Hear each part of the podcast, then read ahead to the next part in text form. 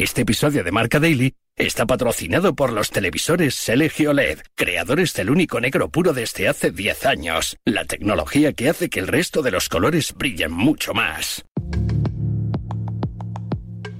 La idea era empezar a dar pasos hacia adelante y uno de ellos es el exponer en público, ¿eh? público las, grabaciones del momento de la revisión en el monitor en cada partido.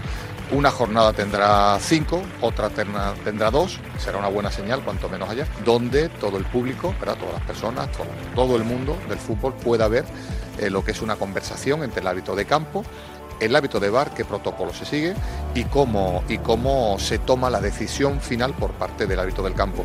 Yo creo que es una buena noticia, ¿verdad? Vamos a empezar por este paso, un, es un momento importante, histórico, de poder hacer algo público en lo que es esa comunicación entre el hábito de campo y el hábito de bar. Es probablemente una de las noticias del año en el fútbol español. La Liga y la Federación anunciaron ayer martes que serán públicas las conversaciones entre el árbitro de campo y el del VAR. Una medida que arrancará en las semifinales de la Supercopa de España del próximo mes de enero y que en la Liga aterrizará a partir de la vigésima jornada. Un eh, cambio con eh, muchas incógnitas eh, por resolver que no se destaparán públicamente hasta dentro de unas semanas. ¿Qué conversaciones se escucharán? ¿Se escucharán en directo o habrá que esperar unas horas? Y en ese caso, ¿quién decide qué conversaciones se escuchan? En definitiva, muchas dudas todavía por despejar. Es miércoles 20 de diciembre, recibo un saludo de Pablo Villa y hoy el nuevo bar al descubierto en Marca Daily, un podcast patrocinado por los televisores LG OLED, creadores del único negro puro desde hace 10 años, la tecnología que hace que el resto de los colores brillen mucho más. Marca Daily.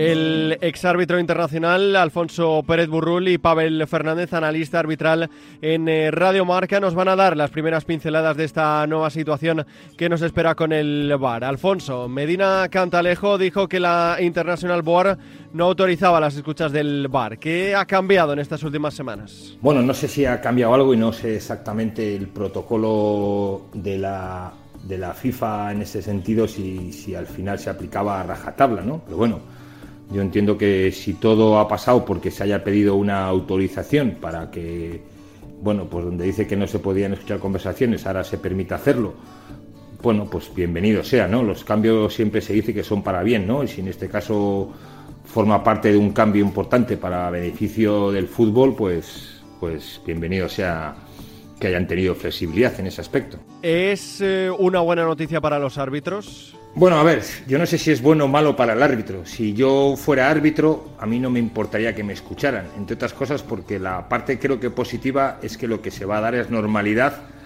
a, conversaciones y comunicaciones que son normales y que creo que no tienen mayor recorrido. Probablemente sea bonito que se oiga un campo desde dentro, ¿no? Eh, pero hay una componente que a mí como árbitro nunca me ha gustado, que estas cosas se articulen, se establezcan, porque dudas, sospechas del árbitro y así se le fiscaliza mal. Yo por esa parte no me parece del todo, sí correcto, pero la motivación de hacerlo, si es esa, a mí como árbitro no me gustaría, porque es decir, he dudado de ti y ahora voy a dejar de dudar, no, porque se vea más digamos, la intrahistoria de un partido de fútbol me parece perfecto, porque además en los tiempos de, la, de, la, de, cómo está la tecnología, las comunicaciones, pues mira, igual que vemos a los jugadores hablar en los descansos, vemos los vestuarios, pues escuchamos al árbitro, pero desde un punto de vista de normalidad, no de fiscalizar más la labor del árbitro. ¿Es un nuevo paso para acabar con la polémica o visto lo visto con el VAR se ha demostrado que la polémica cero es imposible? Yo creo que puede servir, mm, no sé si para acabar la polémica, pero sí para que la gente probablemente entienda muchas decisiones que a veces no entiende por qué se han tomado y que igual hay una letra pequeña del reglamento y una posición que, que con la explicación se va a entender mejor.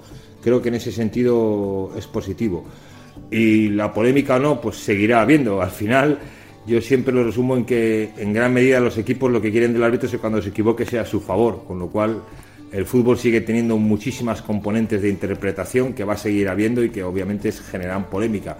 Pero creo que por lo menos no podrá decir nadie que el arbitraje está siendo lo más transparente posible. Pavel, ¿se podrán escuchar eh, todas las conversaciones? No, no se podrán escuchar todas las conversaciones. No estaría mal, de hecho.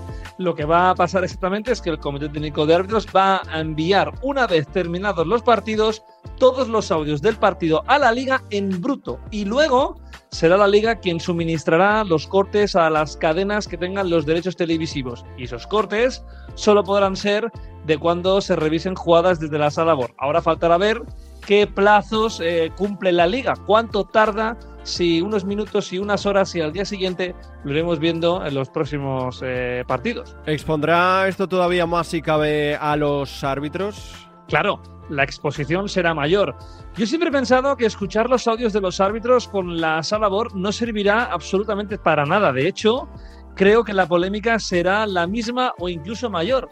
Hasta ahora los árbitros hablaban únicamente con el silbato y con las tarjetas y con ese lenguaje uno traducía sus decisiones. Ahora escucharemos qué hablan y qué piensan. Vale, bien. Pero es que las decisiones van a seguir siendo las mismas. ¿Será interesante? Mucho. ¿Rebajará la polémica? En absoluto. ¿Está Pavel el arbitraje español en uno de los eh, momentos más complicados de su historia? Hombre, después de lo ocurrido con el caso Negreira la temporada pasada, ahora mismo cualquier cosa que pase me parecerá poca. Y en ese sentido, y aunque muchos se llevarán las manos a la cabeza y no estarán de acuerdo conmigo, me está pareciendo una temporada bastante tranquila. Eh, todo el ruido, toda la polémica, todo el fuego que envuelve el arbitraje viene y se crea porque tenemos demasiada información, demasiado contenido, ¿no? Demasiadas imágenes, cada vez más y mejores, demasiada información, muchas veces mal interpretada tanto por la gente como por los periodistas, y de todo ello se hace una bola que quizás no se hacía igual 20 años atrás. Un eh, nuevo paso de cara a abrir el mundo del arbitraje que es evidente que necesita seguir sumando cambios para alcanzar la transparencia. Hasta aquí una nueva edición de Marca Daily, un podcast disponible en todas las Mañana más y mejor.